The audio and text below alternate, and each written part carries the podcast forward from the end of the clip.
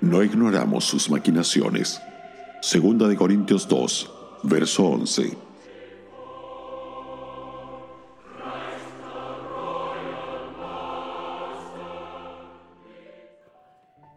Es importante conocer las maquinaciones de nuestro enemigo, el diablo. De otro modo, le será más fácil ganar ventajas sobre nosotros. Es mentiroso y lo ha sido desde el principio. De hecho, es el padre de la mentira. Le mintió a Eva desvirtuando las palabras de Dios y lo ha estado haciendo desde entonces. Además, es engañador. Su táctica consiste en mezclar un poco de verdad con el error. Imita y falsifica lo que es de Dios. Se hace pasar como ángel de luz y envía a sus mensajeros como ministros de justicia. Engaña usando grandes señales y prodigios mentirosos y corrompe el entendimiento de la gente.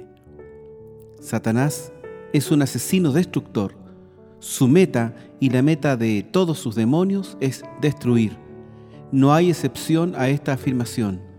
Como león rugiente, anda alrededor buscando a quien devorar.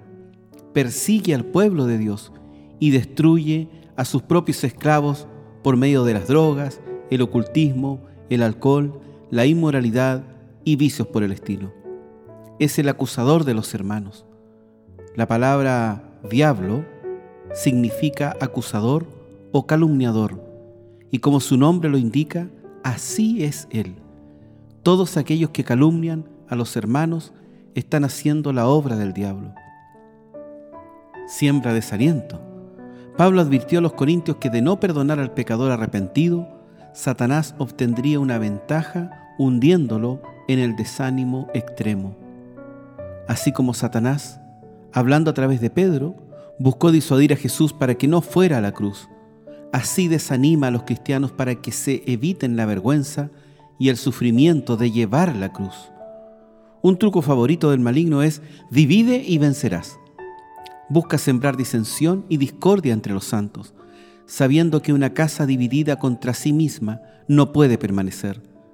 Triste es decirlo, pero su estrategia ha tenido mucho éxito.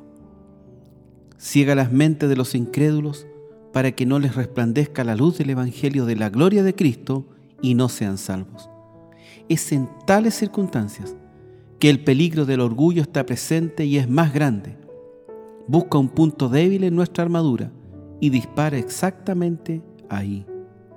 La mejor defensa contra el diablo es vivir con el Señor en comunión continua, clara y despejada, cubiertos de las vestiduras protectoras de un carácter santo.